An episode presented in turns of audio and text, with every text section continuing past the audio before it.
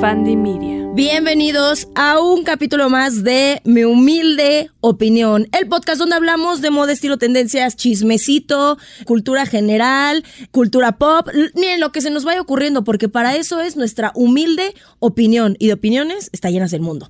Ah, güey, hoy tenemos un, una invitadaza, de verdad, para mí, de lujo. Estoy súper feliz de que esté aquí. Vamos a aprender un chingo como les gusta. Vamos a hablar de mucho chisme del internet, de mucho chisme de las tendencias y de cómo los cores ya nos tienen hartas. El aesthetic. Eh, eh, ya, musiquita y empezamos.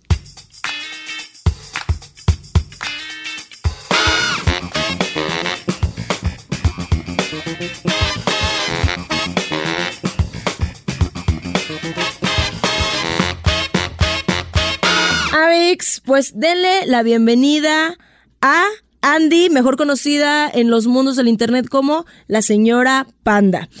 Ella tiene una larga trayectoria eh, trabajando en el mundo textil porque ella de profesión es ingeniera textil. No, es muy diseñadora, diseñadora, diseñadora. Verga. Sí. Ya todo mal, güey. Yo, ¿Qué hago aquí? Eh, ingeniera, no, es diseñadora, diseñadora textil. Sí, no, o sea, me gusta pero, la te, ingeniería, pero pero, te introduciste mucho en la parte este, mucho textil, ¿no? procesos y mucho en desarrollo de producto y mucho en esas cosas. Entonces, miren, yo, nadie, nadie se va a presentar mejor que ella. Cuéntales, por favor, quién eres, a qué te dedicas, a dónde vas, si eres soltera y tu número. Ok, ve eso, Ah, eso. y el Rodrigo, El toma, hace mucho tiempo, pero este, pues yo soy la reina panda o panda o Andrea. No me digan Andrea, no sé Andy. O sea, es, es muy complejo, todo el mundo me dice panda.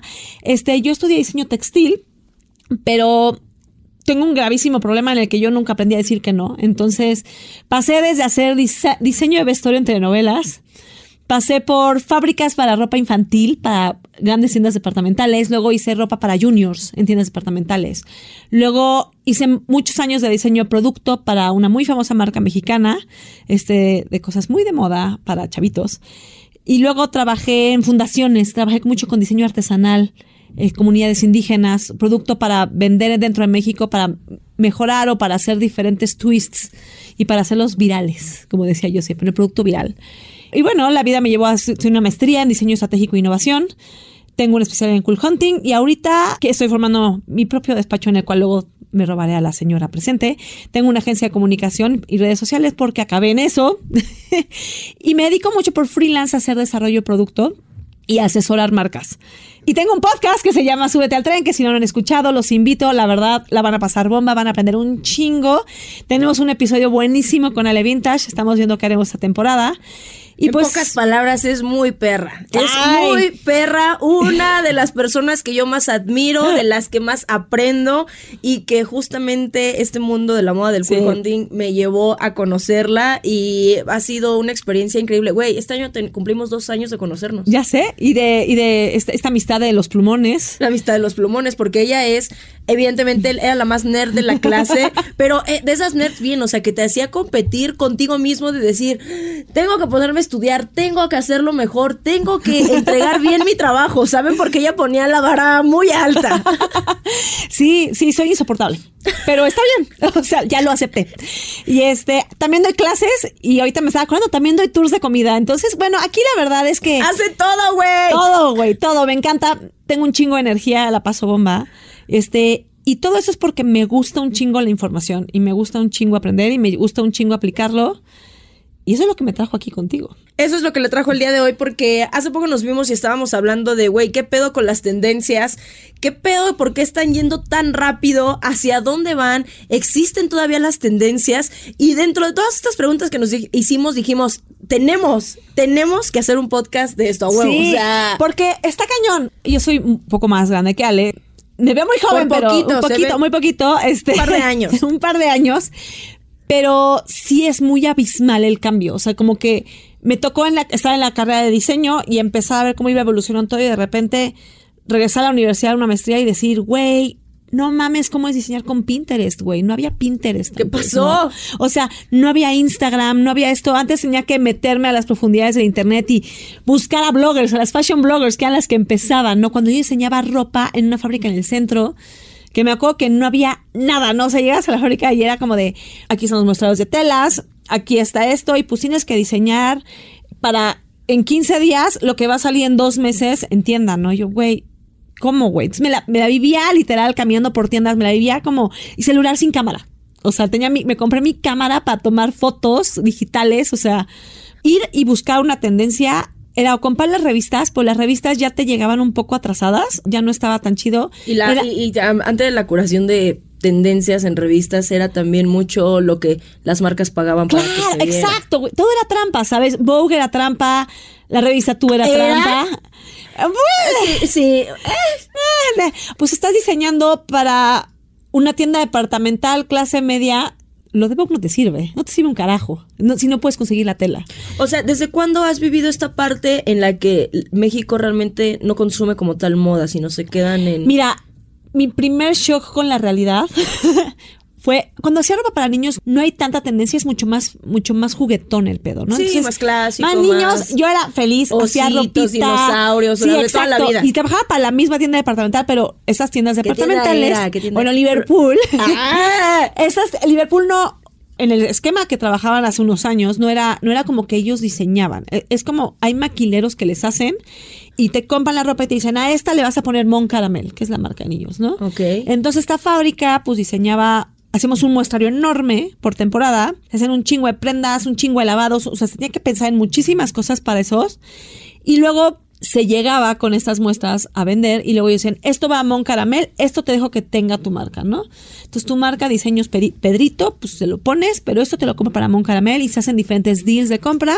Y ahí en niños, la verdad, fui súper feliz porque tantos arcoíris como puedas, ¿no? O sea, y tantos colores y tantos splash. A mí me encantaba diseñar para niños, me encanta, es algo que me, me fascina. Y de repente llegó mi primer shock. Fue básicamente cuando hice vestido de novela que yo súper apasionada haciendo los stylings para la novela y llegué y le dije al, a, director de vestuario, no, yo, Fernando, es que vamos a hacer esto porque la protagonista vive en la playa, así. Y me dice, "No, ch- ch- Eh, bájale dos me dijo, rayitas a tu intensidad. padrísimo tu board, padrísimo todo, pero ¿qué crees? Las novelas en México no son inspiracionales, son aspiracionales. Y yo, ¿qué? Me dijo, sí, o sea, Me encanta, pero estoy fuera. Exacto. Me encanta porque aparte era literal una chava que vivía en una playa virgen, ¿no? Y, y- y literal, yo me busqué Marimar. Marimar, güey. Outfit Marimar, recogiendo la- el collar del piso de la arena sucia así, güey. Charapastroso. Y me dicen, no, aspiracional. Entonces, el primer shock, ¿no? Dices, bueno, está bien. Entonces, la novela todo se veía falso porque yo quería hacer un vestuario súper semiótico y con símbolos y esto. Entonces la protagonista siempre- Yo, y a ver, me dijeron, no, no, mi reina, o sea, lentejuelas y que se le ve la tanga, punto. Es novela. y yo, No, bueno, no está bien.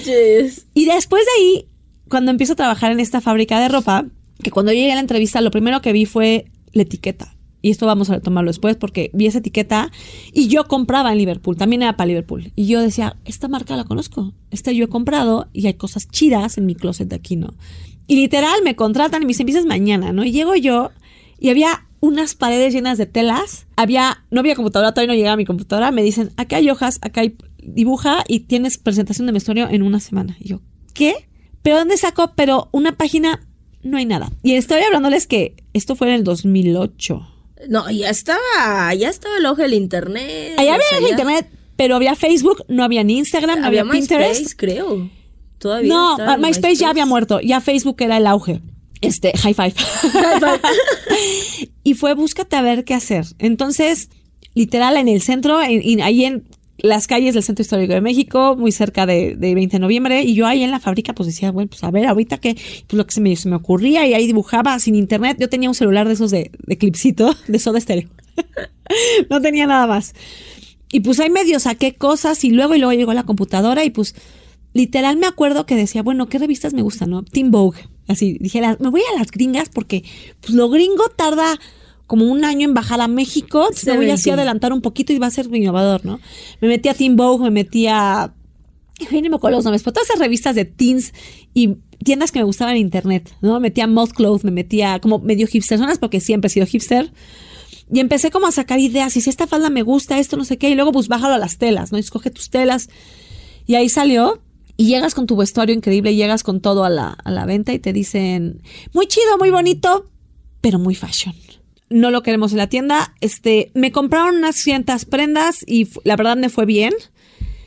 Pero mucho era me acuerdo que fui a la segunda revisión del vestuario y fue de, ok, ¿y cómo se ve colgado, no? Y pues lo cuelgas. Tiene que verse bonito. Y yo es que, o sea, sí, pero el corte está poca madre y si lo cuelgas, se va a perder eso, ¿no? Porque me acuerdo que me decían que se vea acinturada la playera, ¿no? Y yo era, bueno. Ay, es clásico, ¿no? Pero es que si la cinturó, va a quedarles como, ya sabes. Pero esta idea justamente de toda la vida, de toda la vida y que hoy en día todavía no nos podemos quitar de acintura tu cuerpo, verlo proporcional, Claro. trátate de verte más alta, más... Claro. ¿Por qué?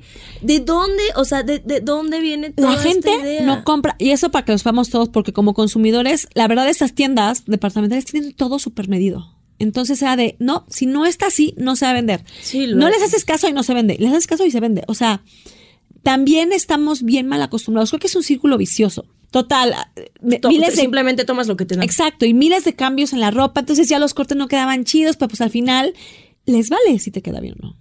Les vale si lo vas a usar. Lo que quieres es que lo compres. Y de la vista nace el amor. Y creo que es muy bajo el porcentaje de gente que entra realmente a los probadores y les valía. Y me decían, güey, pues ya lo revolverán, pero lo- la venta salió y a mí me, con- me cuentan la venta, ¿no? Pero además eso es gracioso porque México es uno de los principales países a nivel mundial que no devuelve la ropa. Exacto. Porque les da pena o por Te da pena o porque es tan complicado el sistema. el sistema los o te hacen tickets. caro, que eh, te lo hacen difícil. Exacto, y no es tan fácil la movilidad. También yo creo que es una cuestión de regresar a la tienda pensando La que hueva. México es un país en el que el tiempo de transcurso entre la casa y, y cualquier lugar al que vas son dos horas y media. Bueno, el trabajo es, es un pain, un, un dolor. Pero aún así, hagan el esfuerzo y devuelvan la ropa que Sí. tengan que devolver, que no les quede y que no les guste. Y de nuevo, no caigan en las trampas del mundo de la moda. Exacto, y luego muchas veces la barata, ¿no? De que no te lo devuelvo porque es pieza única.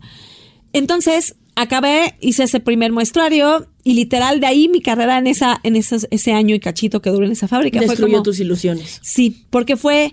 Llegaban las muestras de tela, ¿no? Llegan los. Entonces, pues escoges medio las telas, pero no sabes ya qué vas a hacer. Entonces, yo decía, como, bueno, me voy, me voy por estos tonos, por esto, esto, esto. Luego me mandaron los muestrarios de Los Ángeles, me acuerdo. Con unas cosas brutales de telas, las escogías, ya te llegaban y hacías las muestras.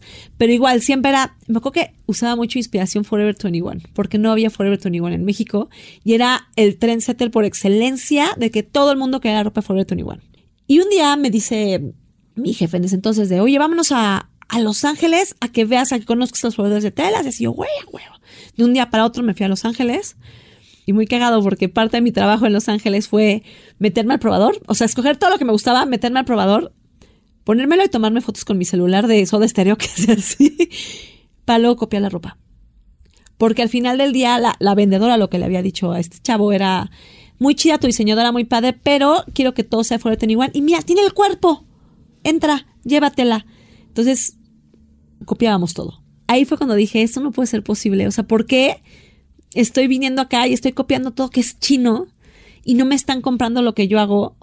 Y Regresé, me acuerdo que todavía yo tuve la decencia con, con mi dinerito, me compré mis cositas y todavía me dijeron en la fábrica, "Ay, bueno, las traes para copiarlas, ¿no? Y yo así de, güey, Esto es mío. esto es mío, pero entonces pues copiando cortes, medio viendo y pues y yo, y yo me acuerdo que yo seguía insistiendo, decía, no, no, no, es que en esa época seguía Stylebook, Style Scrapbook, o sea, a varios bloggers seguía. Y decía, no, pero esta chava trae unas cosas padrísimas, hay que hacer esto más acá, hay que modificar la falda, hacerla de esta forma, y no, y no, y no. Y lo más curioso es que se vendía. O sea, lo que yo proponía se vendía y se resurtía. Y me ahora sí se resurtió. Pasó esto. En ese viaje a Los Ángeles, me llevan a una bodega de cosas hechas por gente de Asia. no, no sé si eran chinos, no sé, de Vietnam o de algo. Y estaban de moda en esa época las camisas de franela. Y entonces todo el mundo quería Las de camisas cuadros, de franela. claro, sí, las de cuadros acuerdo. que todo el mundo usamos. grande. Que había opción vestidito, opción larga, ya sabes. Y nos saca un rack las camisas de franela más increíbles que he visto en mi vida. Te, te las dobles, te las podías voltear, o sea. Y nos dice el cuate, así en su medio inglés, nos dice, en tu fábrica, con tu etiqueta, 3 dólares. Aquí, si vienes por ellas, un dólar. No mames. Entonces, era una cosa, creo que el dólar habrá estado en 17 en esa época. Era absurdo. A mí hacer mis camisas de franela, porque ya había producido camisas de franela, costaba 120 pesos en México. Se tenía que vender a 300, 400 pesos, que eran unas camisas de bastante buena calidad, todas producidas en México, le dabas trabajo a familias. Era bastante buena tela porque la tela era nacional, quedaba muy cool, era un corte. La verdad, yo siempre me enfocaba en que el cool fuera chido, era cuando estaba como todo bombado de moda, entonces se veía padre. Y me decía mi jefe, no hay forma de competir contra esto. No. Y me dijo, escoge las que te gusten. Y yo me acuerdo que así de, me vas a quitar mi trabajo.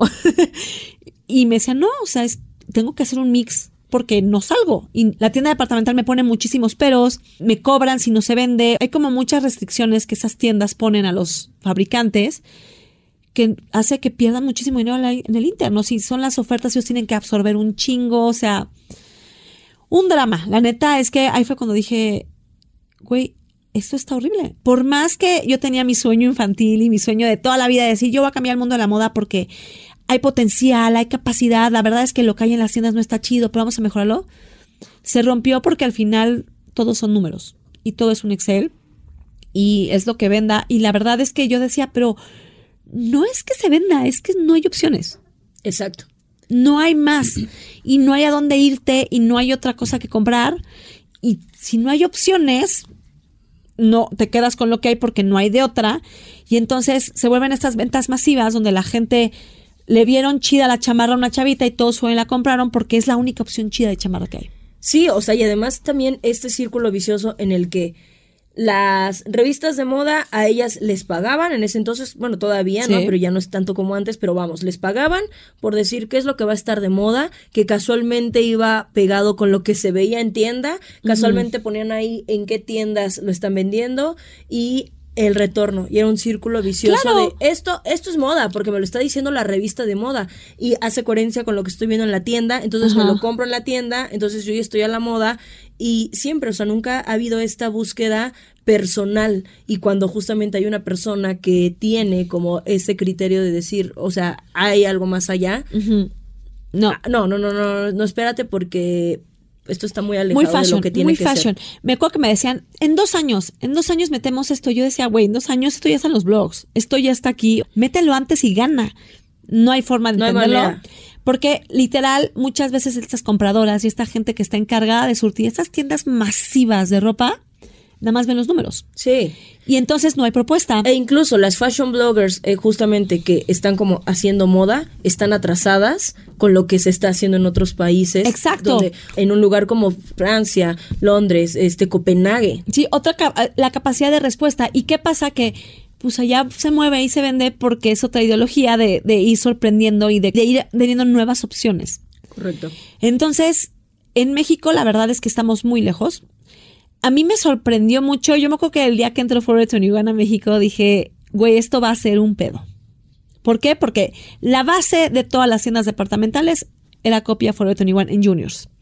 Sara como que no les importaba tanto porque literal la estética de Sara es muy diferente. Es que la estética de Sara viene directamente de pasarelas y de tendencias que se ven en el high fashion y en la alta moda. Exacto, por eso le están tirando. y, le tiran y le han tirado bien. Claro, claro, claro. O sea, aunque detrás justamente estén todos estos oscuros secretos de lo que es la industria, al final de cuentas su jugada le sale bien. Exacto, y aquí pues lo más frustrante es decir, estoy en esta fábrica donde literal necesitan vender para poder comer. Bueno, ¿y qué pasó? ¿Le sudo cuando llegó Claro, o sea, más de la marca. Estas marcas mexicanas que le estaban echando ganas y que... bueno, le, echan ganas, Es que le echan ganas, pero dependen de los compradores. O sea, no sé la cantidad de negocios y de fábricas que yo conocí historias que, que Walmart los tronó. Porque obviamente el sueño es vender masa y la masa te lo logra, lo logras con el sistema de distribución. Entonces, si es muchas veces es eso. Entonces, Walmart tiene millones de tiendas en México, pues ese sistema de distribución perfecto es la masa perfecta, tienen muy estudiado el mercado y que necesita, igual con el perro, igual con estas tiendas como Liverpool, como Coppel, como todas. Entonces son puntos de venta. Entonces a ti te conviene meter el producto ahí, pero se cierran mucho a que tienen que ser números. Entonces no hay propuesta. Claro. Y la propuesta que encuentras, ahí me pasaba mucho con muchas amigas diseñadoras, que las propuestas sean demasiado high-end, ¿no? Entonces, ¿qué pasa? Que haces un vestido que el costo de producción del vestido va a ser 5 mil varos o tienes que vender en 10 mil. Entonces, tener propuesta es muy costoso en México. Siento que no hemos llegado a este punto de equilibrio de alguien que diga propuesta a un precio accesible es invertir muchísimo dinero. Pero es que también, justo, ahorita que tú lo viste desde la parte interna, entonces corroboras que es algo difícil, o sea, que es algo difícil. Es la matemática. Trabajos aquí en México, dar, hacer la producción aquí en México, o sea, y que no se está compitiendo justamente con estos monstruos asiáticos. Exacto. Y tienes, ahorita venía, estaba pensando y dije, bueno, Shaza, ¿no? Shaza es mexicana. Güey, Shaza pero, compra todo en Shein. No, por eso. es que eso es muy chistoso porque Shaza es, ahora comida es mexicana. Sí, claro. Pero yo desde que recuerdo de ir a la fábrica, todos los lunes salía el, vuelo a Los Ángeles a las 9 de la mañana y se subían todas las chavitas de Shaza que se iban a comprar a Los Ángeles a mi amigo, el, el señor de Vietnam o de China y así, pues a comprar y a surtirnos, a escoger todo lo que les ofrecían. Y así es como se empezó. Y literal, ahora entras a. Es facilísimo entrar a Shaza y decir, güey, todo esto es de Shin. Todo, todo. Lo compran masivo, lo compran en las fábricas. Entonces se vuelve. Se vuelve una demanda. Yo creo que, que también dependería mucho de que nosotros demandemos moda y que nosotros demandemos estilo. Pero ahí va la otra, que es muy caro. Entonces, ahí te quería poner como un poco en contexto y sobre todo a la gente que te está escuchando para que entiendan bien para que vamos a hablar como desglosar lo que es una tendencia para que entiendan dónde está el pedo y un poco de, dónde viene, ¿no? Entonces, Literal, una tendencia es un comportamiento adoptado temporalmente por una parte sustancial de un grupo social que lo percibe como socialmente apropiado para la época y la situación. Entonces, una tendencia merece un contexto, como ya les hace haber explicado muchas veces, ¿no? Es un contexto social, un es un contexto, social, económico, es un contexto. Exacto, una innovación. Una innovación. ¿Qué es lo que está pasando? Y además, qué necesidades está cumpliendo, ¿no? Entonces, las tendencias, pues tienen diferentes rangos. Si son de mucho tiempo o menor tiempo. De menor tiempo, pues es lo que dicen un craze, ¿no? Una neura, ¿no? La neura es el, los fidget spinners. Estas cosas que duran, los pulpos esos horribles que vi en la pandemia, ¿te acuerdas que volteas de sentimientos? Esas moditas que son. Los spinners. Los, o sea, esa, esa moda que se vuelve una brutalidad, que lo encuentras rapidísimo en todo en China en 10 pesos, o sea, de, porque, o sea, fue tan rápido, pero de la misma manera que llegó, fue de la misma manera en la que, se, fue. y todo el mundo se olvidó. Y ahorita es de, ah, chinga, ¿dónde dejé mi spinner? Sí es cierto. Ajá, y te acuerdas de él. Y te acuerdas de él. Un fad es esta moda pasajera, ¿no? Los zapatos chunkies, el... Merlina. Ándale, Merlina es un fad ahorita. Merlina es un fad. O sea, ahorita las mismas que son Merlinas van a ser Barbie cuando se estrene la película de Barbie. Son modas pasajeras, son estilos que van y vienen y que así como vieron, de repente ves las fotos y es como de madres, güey, ¿por qué usé leggings de encaje? No lo sé. Las coronitas de flores. Ándale, ándale. El hype es la manía. El hype de los jeans, el hype Y2K. Y2K, el hype del aesthetic, el hype de los neutrals. Todo eso, las manías son las que se quedan un poco más de tiempo, pero igual son tendencias. Igual son limitadas e igual un día, así como llegaron, se van. Sin, son ni gloria, ¿no? Hay early adopters, hay gente que las agarra, hay gente que no, hay unas curvas de innovación que la gente se va colgando el tren y ya cuando el tren Pero está las muy curvas están bien raras, o sea, están muy... Siempre depende un poco del tiempo y de la, sí, cuando sacas como las estadísticas son raras. Exacto, y como dijiste ahorita, ¿no? Mientras más virales sean y mientras más rápido se difundan, menos tiempo van a durar. Pero ahorita, eso cambió, o sea, no era como antes. no, antes no era así. O sea, veíamos bien marcadas, y si, y si hacemos un estudio, por ejemplo, en moda, cómo se veían bien marcadas ¿Cuál fue la época? De los 20. Y que además muchas personas, no, es que va del, del, 1920 al 1930. No, casi siempre van como del, supongamos que del, del número 2, o sea, como del 92 al 32, 33. Son 10 que se echan Son más o menos ahí, porque todavía va terminando, final de la, eh, casi final, claro. va terminando, pero se empieza a despedir, pero se empieza a fusionar con la que está llegando y ya se convierte de nuevo en esta. Y antes se veían bien marcadas las décadas. Ahorita pero es que a eso voy. Esto es una tendencia nowadays como lo podemos ver actualmente. Es bien importante que tengamos esto. Las tendencias siempre van a estar basadas en el espíritu de la época. Contexto. O sea, ese es importantísimo. El espíritu de la época se me hace un término padrísimo. Pero la historia de cómo aparecen las tendencias es ya más interesante. Todo esto pasa, se hacen formalmente tendencias en Francia en los años, en los 30 gloriosos, que es de 1946 a 1975. Aquí es cuando las vemos marcadas, cuando las vemos y donde reciben oficializadas el nombre y, masificadas. Y masificadas. Y donde reciben el nombre de esto es y significa una tendencia. Todas estas tendencias nacen porque hay un consumo de masas. Y el consumo de masas genera la sociedad del consumo. Sin sociedad del consumo no hay tendencias. Nosotros decidimos, nosotros tenemos la última palabra. El consumidor tiene lo último Y debería de ser de ese lado, no al revés. Pero últimamente hay como un desfase ahí de... Eh, es que después de los ochentas la industria de la moda lo supo jugar. Sí, porque exacto, ellos a empezaron a, crear, empezaron a manipular y ellos Exacto. empezaban a crear las tendencias. Las manipulaciones. Y ellas empezaban a hacer manipulaciones en masas a través de las revistas de moda eh, y era todo un círculo social, o sea, bien interesante y de lo que ya hemos hablado mucho de moda social, o sea, clasista, blanca, privilegiada. Claro, claro. Las tendencias. Sí, sí, sí, y patriarcado. Pero lo más interesante de todo eso es que las tendencias en sí empiezan a aparecer en la modernidad. La modernidad es a finales del siglo XVIII, que es cuando literal empieza la máquina de vapor. La máquina de vapor cambia el mundo cabrón. Porque es cuando empieza a haber trenes, empieza a haber mayor comunicación entre lugares, es cuando empieza a haber producción masiva, porque el vapor permite que se generen sistemas de producción donde se pueda tener mucho al mismo tiempo, porque pues antes todo era artesanal. Entonces, cuando llega esta modernidad, empieza a haber chingos de cambios, chingos, chingos, chingos, chingos. Los principales es en el económico, es que hay una necesidad de eficacia. Eficacia significa que tiene que haber un costo, relación y tiempo. Entonces, si es tanto, lo voy a pagar. Se empieza como a valorar el tiempo. El político es que todos somos iguales. Es cuando empiezan las revoluciones, es cuando empieza a cambiar todos estos cambios. Y en el social es que yo me tengo que realizar como uno mismo. Estas cosas traen a su vez toda esta modernidad y todo esto trae algo importantísimo, una nueva clase social. La, La clase burguesía. media.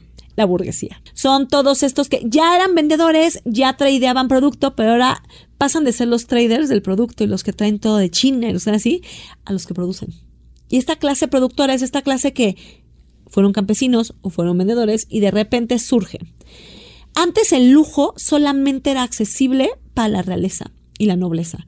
Como lo decías en María Antonieta, ¿no? De nada más ella podía tener ese super vestido y güey, obviamente tenía ese super vestido, se hacía un pinche pintura, se exponía en alguna parte del mundo y ahí es cuando la gente en Rusia veía y decía, güey, qué chido el vestido, güey, cópialo.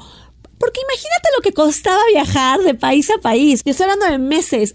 No había fotos, eran cartas de descripciones, era la reinterpretación de cada país de lo que era lujo, güey. Y también mucho era lo que contaban, o sea, porque había, no había manera muchas veces de trasladar esos cuadros, sino que alguien de la corte, las cortesanas, Ajá. contaban, era de voz a voz de, Claro. ella se hizo un vestido así, así, así, y así, y su corset era así, así, y así, porque también para llegar a eso, las cortesanas a quien, las, quien la vestía, Ajá. este, pues veía toda su ropa interior y toda la confección del Claro, vestido. y eso se me hace interesantísimo porque entraba un chingo la interpretación La y entraba un chingo lo que entendían. Sería interesantísimo, ahorita no lo he hecho nunca y lo voy a hacer, de analizar cómo era un estilo en un país y en otro y cuál era el hilo conductor, ¿no? Teléfono descompuesto. Ah, el teléfono descompuesto, ¿no? Porque a lo mejor, digo, todos sabemos que la reina Isabel se ponía esto para ser súper blanca, ¿no? Que se ponía plomo y que estaba toda cacariza, ¿no? A lo mejor la gente quería ese look, ¿no? O los chiqueadores, ¿no? Que era esta cosa que se ponía en México como con hierbas, que eran los que yo siempre lo vi en eso, decía, "Ay, esos lunares qué? No era un chiqueador, se ponen como unos stickers, que era una tela con aceites esenciales para sentirse bien de la cabeza. Y aquí se los ponen hoy. Sí, o estos- aquí en México era mucho el romero. Las, las hierbitas de romero. De hecho, a mí me, me, me tocó mi abuela ver, ah, ¿por qué te pones esto? Este, porque me duele la cabeza. Ajá. Eso, o sea, ya la onda de las Y es, esencias y es era bien bonito. ancestral. Y es bien bonito porque son los chiqueadores y chiquearte es consentirte, ¿no? Sí. Ahora, me encanta eso. Se van traduciendo como los vamos interpretando, ¿no? Y todo merece un contexto.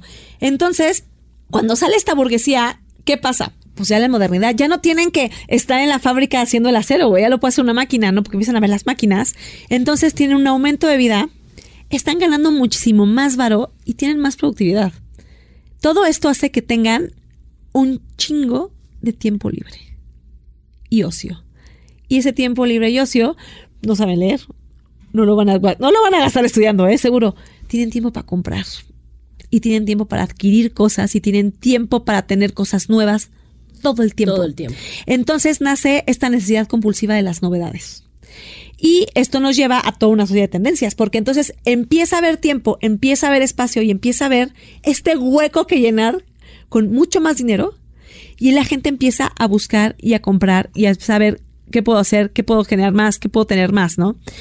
A la misma onda que empieza toda esta sociedad burguesa con la cultura, antes se le conocía como pues la cultura de las masas y una cultura de élite. La cultura de élite se vuelve esta parte de que está de moda es esta, esta onda de la tendencia de ser como la élite. Y lo que no está de moda es la cultura de las masas. O sea, es esto que va para todos. Pero como te decía antes, se vuelve esta parte económica de que empieza a haber producción y, y, lo ideal es producir lo mismo, del, algo de lo mismo en serie muchísimas veces, porque ya hay producción en serie y ya empiezan a producir más, pero entonces empieza a haber esta onda de, pues, ¿qué tal si lo innovo y al esto le cambio tal detalle y hago algo nuevo?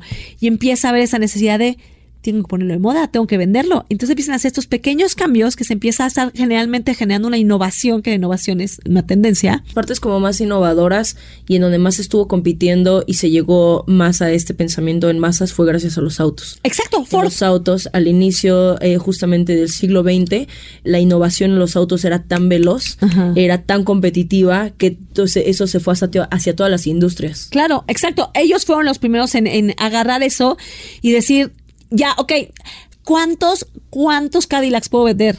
O sea, el Cadillac, entonces empiezo a, hacer una necesidad de que ya estás dejándolo todo, ya está viejo. Y entonces empieza a generar esta necesidad de tener lo nuevo y de tener la novedad. Obviamente te empiezan a hacer este sentimiento de que tú buscas la autorrealización. Te autorrealizas a través de la moda, mija tú te puedes expresar. Ahí empieza a haber tantas diferentes modas y tantas diferentes cosas porque también pasan de tener sus cortesanas que son las costureras personales o estas, las, literal, sus propios talleres en los castillos o en las casas a producir un poco más el más y a tener boutiques empezar a decir, voy a empezar a venderte mi producto y te va a empezar a, ver. Y entonces también hay una igualdad política, porque hay una democratización. El, inicio de la democratización de la moda. El inicio, apenas, eh, apenas empezaron a caminar en pañales, porque también era para clase burguesa. Claro, claro. Pero empieza a ser de cierta forma alcanzable. Alcanzable, porque, sabes, ya decías, tengo que trabajar un año para obtener el vestido de esta boutique pero sí me lo puedo dar. Exacto, se, y ya vuelve alcanzable. Una representación eh, de lo que querías alcanzar, de lo que querías lograr. Y era, ya no trae cualquier vestido, trae el vestido de tal boutique. Exacto. Y antes también un poco, pues toda esta nobleza y toda esta clase alta que tienen los vestidos, güey, los usaban hasta que se deshacían y luego los tenían que deshacer y lavarlos, porque no se podían lavar armados. Entonces, ¿por qué tanta crinolina, pues güey? Pues tenían crinolina, tenían las varillas. No, qué asco, no. Tenían costuras hechas este, era a rehacerlos. Era rehacerlos. Entonces empieza a ver, tela y como ya hay maquinarias, empieza a haber máquinas de coser. La máquina de coser Ay, no, bueno, es una belleza. Cambia de todo. verdad cambió la vida y democratiza la moda. Las personas. Y toda esta parte de las tendencias llega a un punto en el que tienen que ser publicadas en la imprenta y empiezan las revistas. Saqué un, un dato de que la, primera revista, que es donde empieza la difusión fuerte, se llamaba Le Jardin de Mode en 1922. Correcto. Y empieza a, a publicarse. Pero y era, un tipo, era un tipo hola, o sea, no era tan tanto de moda, sino que era como de vida y sociedad, de la clase alta. Que es lo que todos repartía justamente entre la clase alta. Y con los dibujos que hacían, porque no eran fotografías, no eran diseños, no, no, no. Eran eh, dibujos de moda, no dibujos de moda, dibujos de mujeres o sea, vestidas, y eso ya les llamaba la atención. Y de ahí muchas de las personas que estaban teniendo emprendimientos como de cremas, la costurera, ahí se, este, se ponen como un tipo boletín. Ajá. Está increíble. Y empieza todo el mundo a hacerse viral. Aquí al final del día, lo importante para que una tendencia funcione es que tiene que haber una persona que sea un estandarte y una persona que sepa ver a quién ponérsela. Un poco los, los Mavens, esto, esto que habla todo Malcolm Gladwell, ¿no? De, de los Mavens, que es esta gente que sabe un chingo, que tiene un chingo de ideas. ¿A quién se la pones que son tus influencers? Y para que la masa lo siga. Entonces, y los chismosos, les digo yo, a los demás, ¿no? Los que van a empezar a, a decir esos tres niveles. Y es como empiezan a hacerse las tendencias. Si no hay ocio, si no hay tiempo libre, si no hay nivel socioeconómico, no se logra. Y literal, nosotros tenemos el poder sobre las tendencias. Correcto hasta que empieza a haber esa necesidad de manipularlas. La última tendencia que se tiene registrada que fue con fines políticos y con un background medio político es la parte punk. Después de eso, ya todo se vuelve un, ah, chido, ok, ya hicieron su desmadre, que padres, y sí, sí, todos, anarquía, vamos a pelearnos. Y todo es en un ambiente posguerra, en un ambiente donde todo el mundo vinieron los hippies que estaban aburridos de hueva, que también la parte hippie, esta parte de los setentas, es un super statement político de peace and love, charapastoso, no me baño, y chida la weed. Y se vuelve esta onda de, anarquías y todo esto que, conlleva la onda punk, que ya lo has discutido muchísimas veces por acá. Y entonces ahí empiezan a perder el sentido político e ideológico y se empiezan a volver simplemente modas. La industria empieza como a, a decir, les agarra el juego. Después de los punks, la industria agarra el juego y la industria empieza a decir, ¿qué tal? En los ochentas, híjole, se me hace que, ¿sabes qué? El punk hizo que se perdiera un poco la feminidad. Vamos a hacer todo extra femenino. Y empiezan las mini mini faldas, los corsages. Esta, esta parte de los tacuados, los corsets, eh, muy Selena, ¿no? Sí, que los vemos sí, en los sí, noventas, llenos de piedras. Y esta onda súper femenina. La Empieza a ver. minifalda, mostrar de nuevo Exacto. mucha piel, mostrar los empieza también este estilo preppy que también empieza como a resurgir, que se vuelve, es una cosa ahí medio bizarra lo que pasa con el preppy, que se vuelven los clásicos, ¿no? Y empieza a volverse una parte de practicidad de la industria y de decir, me cuesta muy barato hacer camisas. ¿Cuántas voy a vender? Me cuesta. Y literal, cuando trabajas tú en la moda y cuando trabajas en masa, ya hay un punto en el que yo lo discutía este fin de semana justo con un cuate, ¿no? Que le decía, está padrísima, está padrísimo el overall, pero ¿sabes qué? La tela está pesadísima y cuando lo lave va a ser un pedo. ¿Cómo? Y yo, Se va sí, güey, se va a colgar, güey, eso se va a rasgar, se va a romper. O sea, lavar eso es una pesadilla. Ay, no lo había pensado. No, es que diseñar moda es pensar en cómo la vas a usar y pensar en cómo va, cómo va a ser parte de ti, porque también la moda es un identificador, la moda es una representación personal. Y entonces, estas tendencias, todo esto se los platiqué y van a decir, qué hueva, pinche panda, ¿por qué? Porque es muy claro, sigue pasando exactamente lo mismo ahorita. Pero las redes cambiaron las reglas del juego. Exacto, a eso a lo que voy. Antes, en los, cuando yo hacía ropa, pues, ¿qué pasaba, güey? Que pues leías el blog y de aquí a que te llegaba el blog y de aquí a que, porque no había ni WhatsApp. de aquí a que te llegaba la De información. aquí a que te llegaba la era información decías, güey, a huevo. Y de repente empieza Pinterest, empieza Instagram, empieza a hacerse muy fácil hacerte blogger. Empieza a ver esta Hoy YouTube. todos son bloggers. Hoy todos. Güey. YouTube, los videos de las pasarelas.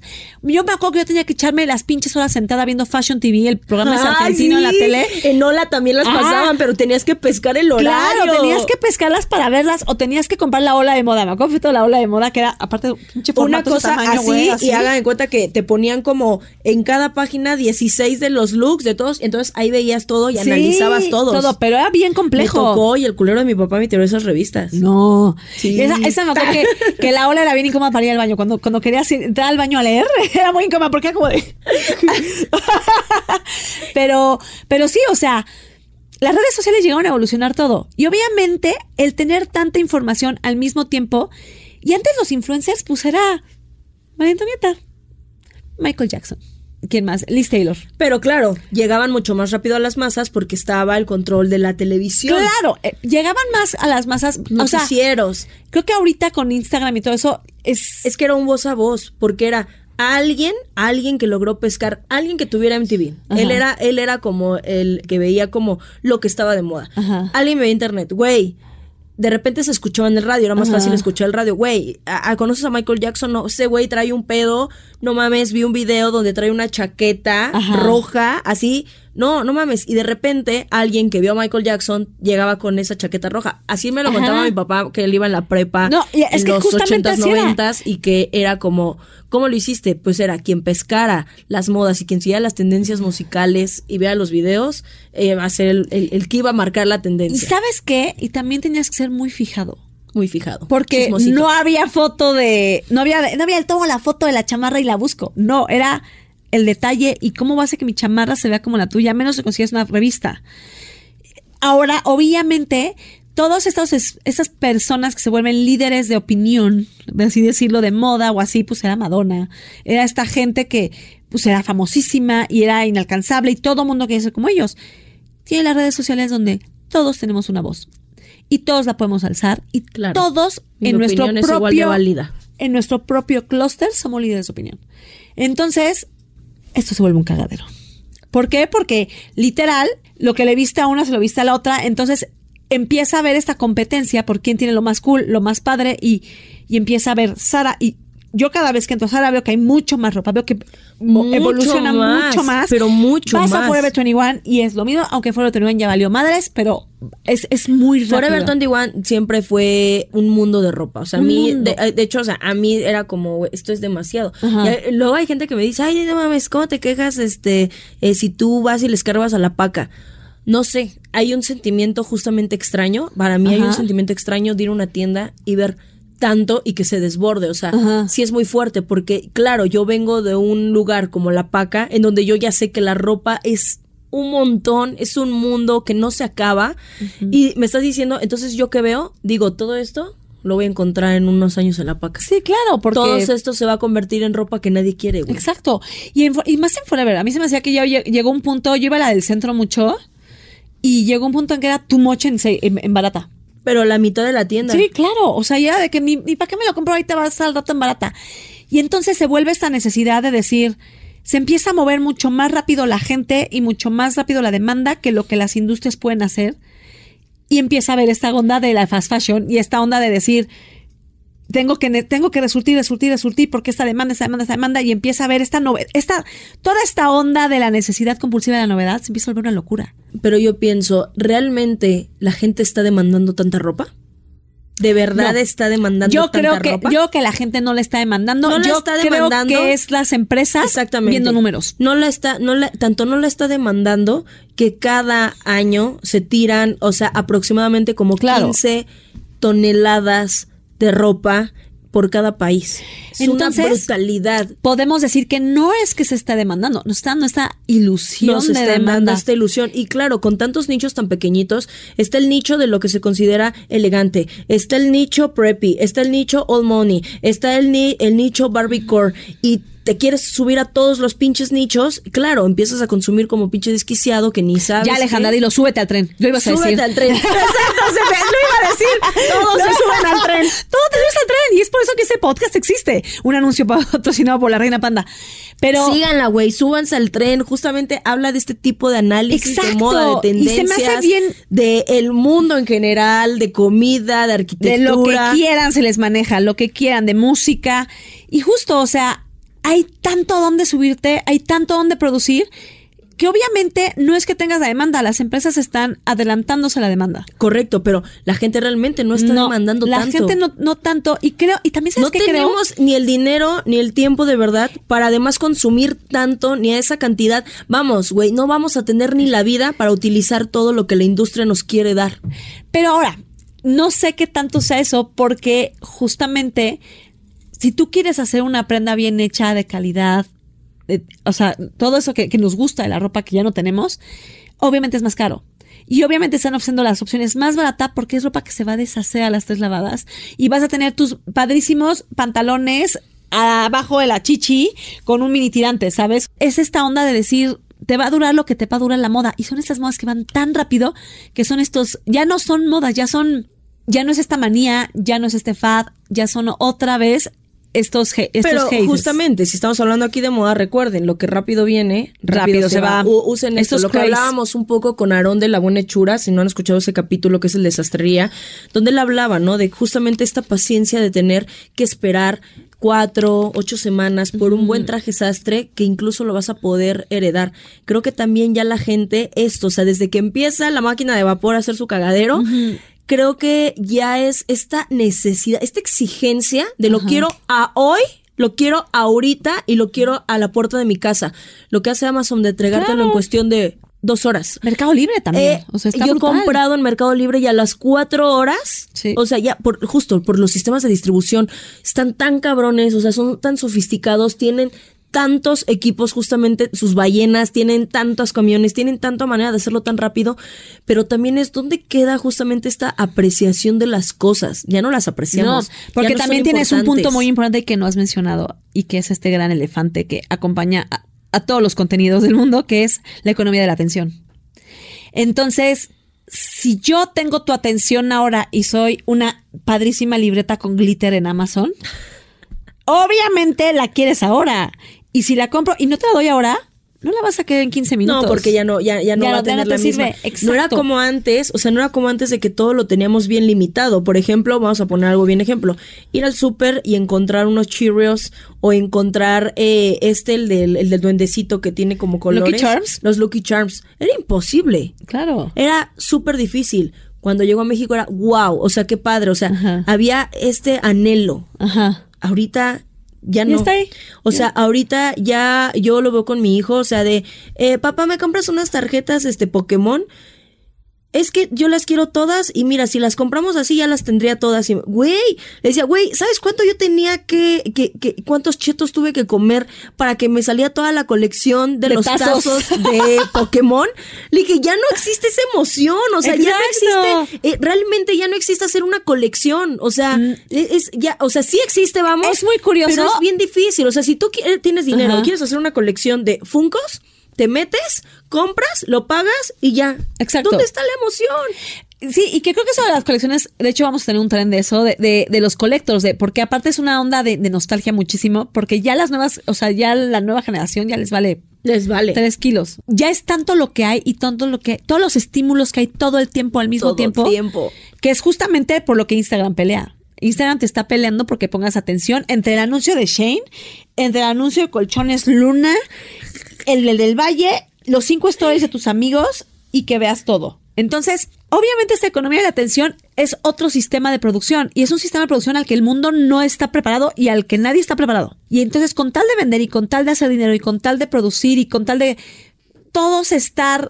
en nuestro único estilo particular y especial y divino, estamos chingándonos al planeta. Nos estamos desnaturalizando. O sea, eso, eso yo a veces lo veo. Nos estamos justamente el contemplar un atardecer, el de hace, hace rato estaba viendo un video, ¿no? De un chavo que hace tours en, se llama Trasmuro. Este, dentro de los que me gustan contenidos de, este contenido que me gusta mucho, hay un chavo que así se llama Trasmuro en YouTube y muestran las nuevas fachadas y las nuevas y la nueva arquitectura que están manejando en Yucatán, ¿no? Que se está volviendo un Ah, que son esas pequeñísimas casas y que son como pasillos. y es como wow.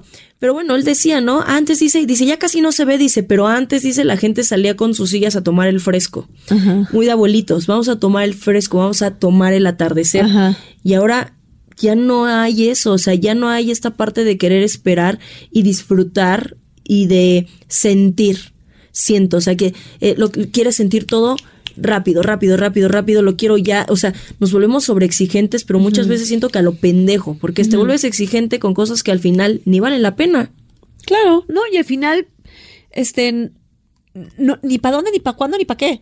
O sea, el otro día me pasó muy chistoso, esta es una gran anécdota que me fui con mis sobrinas a la playa y se fue la luz en la pinche, una tormenta, ¿no? Y puta madre, güey, sin aire acondicionado, sin este sin internet. Y no usen los iPads porque güey mañana se suben al avión y no va a haber luz y qué vamos a hacer no y total no se va la luz ahí Rodrigo mi novio y yo así de puta güey los niños no sé qué mi prima y su marido no estaban. Y de repente, cuando regresa la luz, el pobre Rodrigo se para y me dice, voy a conectar los pinches iPads porque va a ser un pedo mañana, ¿no?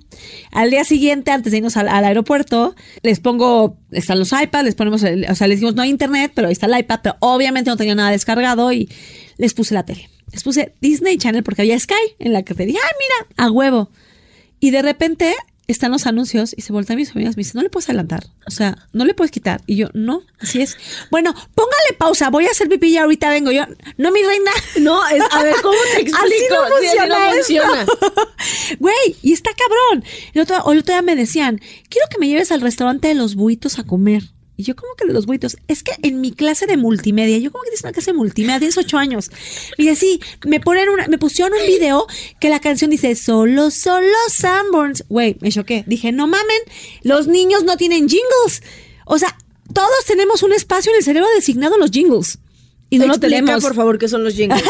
los jingles son estas canciones que tienen los anuncios, este, solo, solo que marcan una generación. Exacto. Y marcan, y entonces es una increíble ubicación del producto y literal meterte la mente de la gente y ser maquiavélico porque una vez que los escuchas no los dejas de escuchar. Y pues a, todo esto iba yo con que el tiempo como lo manejan los niños ya es totalmente diferente a como lo manejábamos nosotros. Y no sé si estemos listos. Y todo esto es el Internet y las redes sociales. Todo es, es que las redes sociales cambiaron todo, todo, todo, todo. ¿Tú hacia dónde crees? O sea, con esta velocidad con la que vamos, con esta cuestión de que todo el mundo tenemos una voz, todo el mundo tenemos una humilde opinión, todo el mundo podemos ser bloggers, todo el mundo. ¿Tú hacia dónde crees que se están yendo las tendencias? ¿Crees que todavía existen las tendencias? Vamos a poder hacer, pensemos nosotros como Cool Hunters, en 20 años decir, esta fue la tendencia que definió esta generación o esta década. ¿Hacia dónde crees que se puede transformar? Creo que antes en mi cabeza, cuando yo pienso en tendencias y cuando pienso en una época, viene definitivamente la ropa, ¿no? Y, como que digo, a ver, voy a ponerme en contexto. Me acuerdo de los 20, si me acuerdo cómo estaban vestidos, si me acuerdo qué pasaba y todo, pero la ropa es un claro de, una clara definición, sobre todo por las películas, ¿no? Como que tienes estas imágenes. Yo soy muy visual. muy obvias. Entonces me acuerdo. Me, ahorita me lo preguntabas y dije, güey, si yo me fuera en 20 años para atrás, no lo sé. El- Estaba justamente pensándolo porque me sospechaba que iba a venir esta pregunta. yo veo tan fuerte la tendencia apocalipsis veo tan fuertes los zombies, veo a todo mundo tan volado de los sesos con The Last of Us. Ya llevamos varios contenidos que van hablando de esta Ya parte. llevamos varios contenidos y las conspiranoicas sabemos Claro. que el gobierno puede estarnos preparando para algo. O sea, yo creo que literal esta parte, no necesariamente que vaya a haber un apocalipsis, no necesariamente que el Cordyceps o la Lurinavi nos vaya a agarrar a todos, sino que esta onda del, del vintage, lo que tú haces, de retomar prendas, de hacer culo viejo.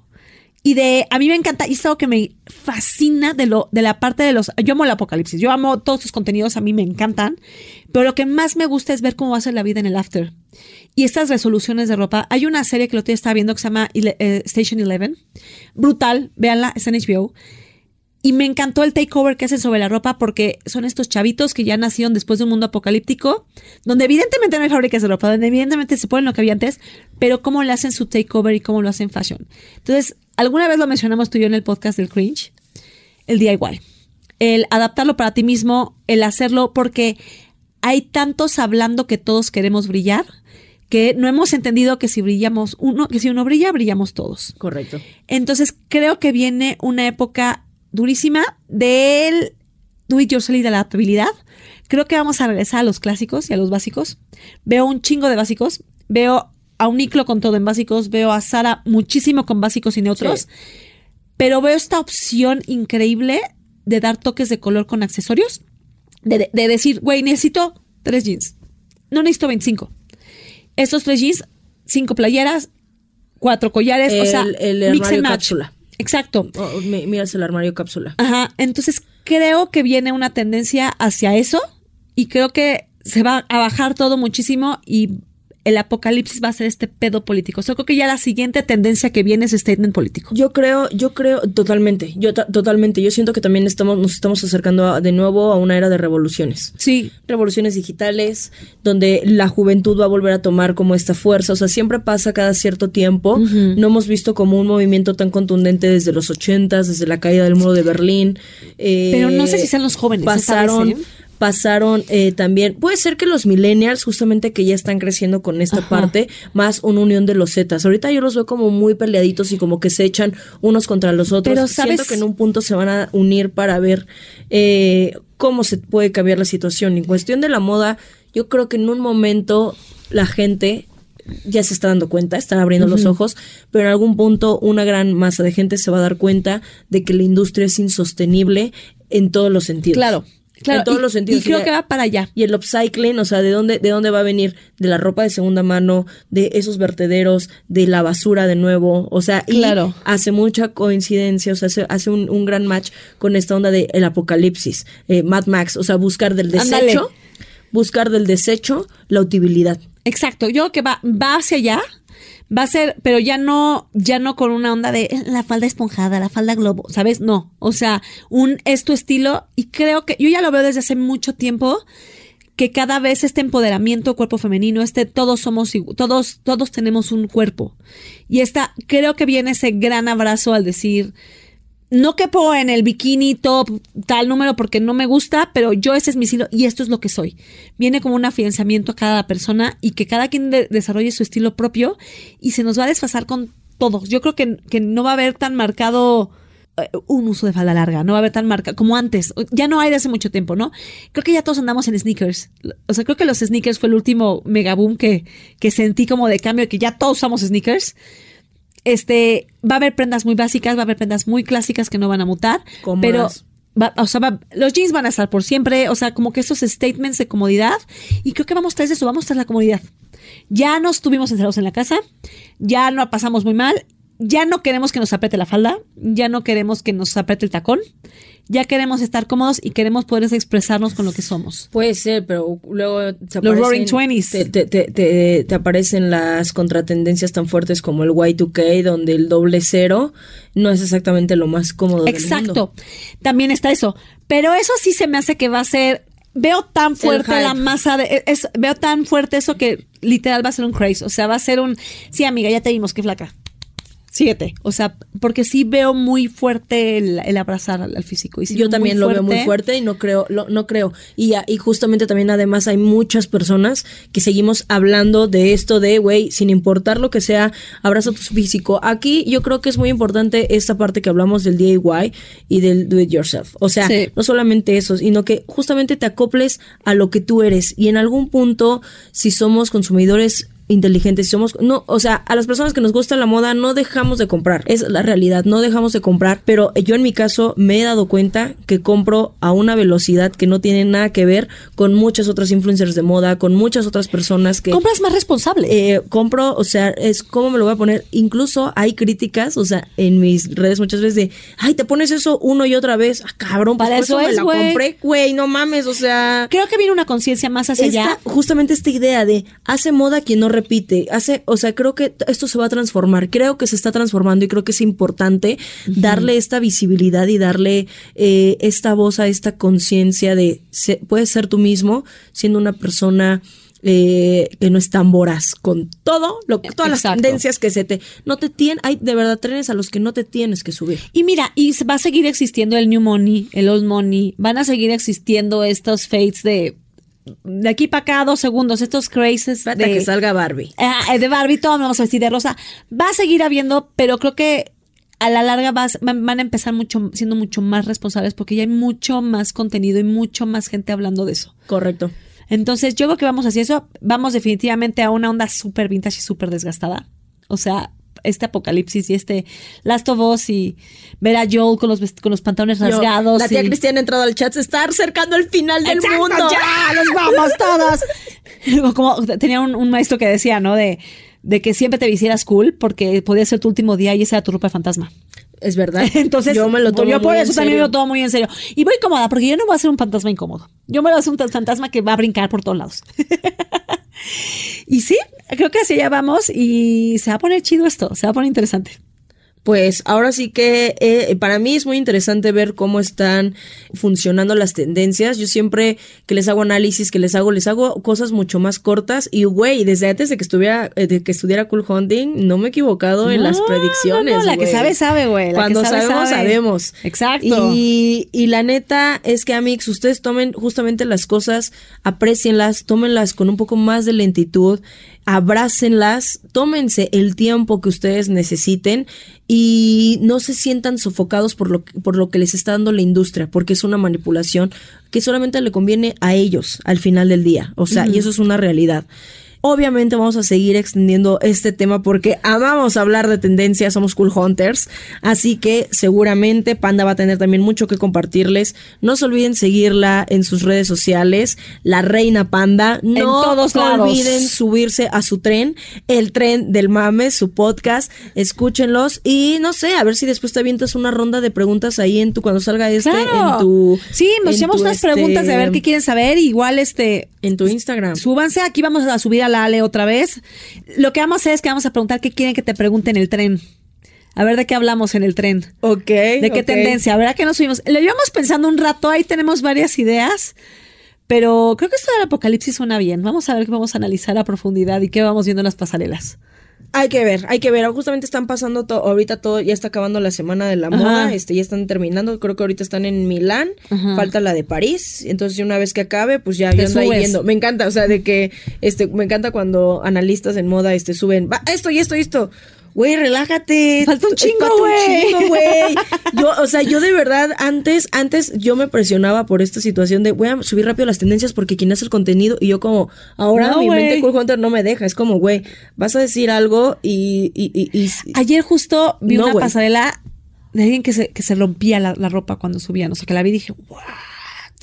Eso está loquísimo, güey. en Milán Ajá. es esta marca, ay, es una Me marca fue lo- ay, japonesa se me acaba de no el me nombre, güey, pero estaba cabrón. O sea, dije, güey, Qué buen statement, güey. Apocalipsis. Apocalipsis. Apocalipsis. Háganos caso, el apocalipsis está de moda y el mundo se va a acabar. El mundo se va a Entonces disfrútenlo, den su humilde opinión, sean Exacto. ustedes mismos, disfrútenlo. De todos modos, a todos nos va a cargar la Pónganse chingada. el sombrero de bolitas, güey. Está chido. Exacto, póntelo, póntelo, A póntelo. vale madres. Mientras te guste, está chido.